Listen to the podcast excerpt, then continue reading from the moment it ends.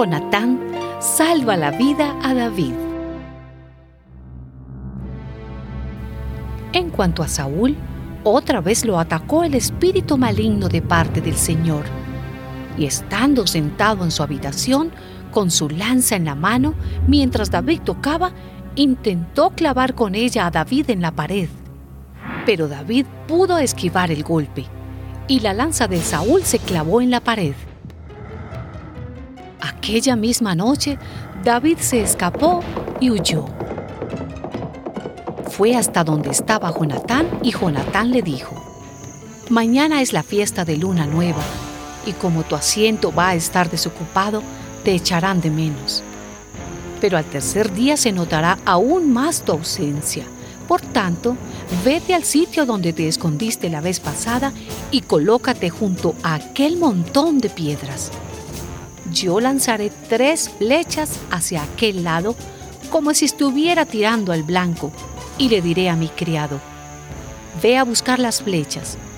Si le digo, las flechas están más acá de ti, anda, tómalas.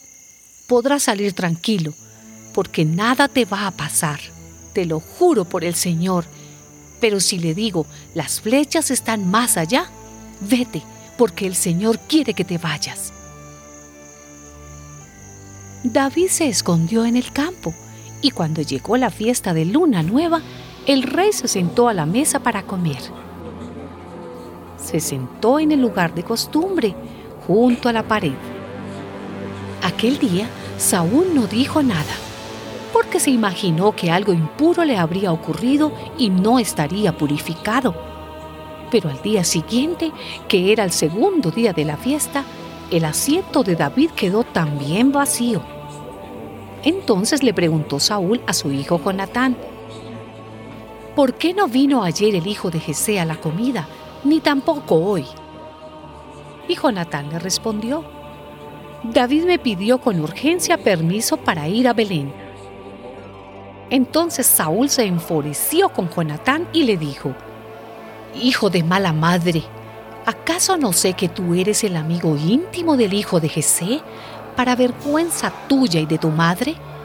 Mientras él esté vivo en esta tierra, ni tú ni tu reino estarán seguros. Así que manda a buscarlo y tráemelo, porque merece la muerte. Entonces, lleno de furia, se levantó Jonatán de la mesa y no participó en la comida del segundo día de la fiesta. A la mañana siguiente, a la hora de la cita con David, Jonatán salió al campo acompañado de un criado joven, al cual le ordenó, corre a buscar enseguida las flechas que yo disparé.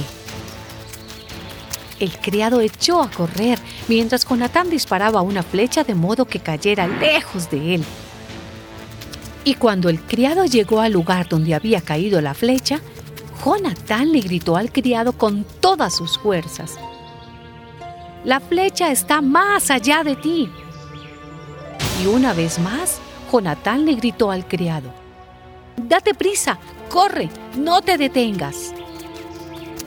El criado de Jonatán recogió las flechas y se las trajo a su amo, pero no se dio cuenta de nada, porque solo Jonatán y David conocían la contraseña. En cuanto el criado se fue, David salió de detrás del montón de piedras y ya ante Jonatán se inclinó tres veces hasta tocar el suelo con la frente. Luego se besaron y lloraron juntos hasta que David se desahogó.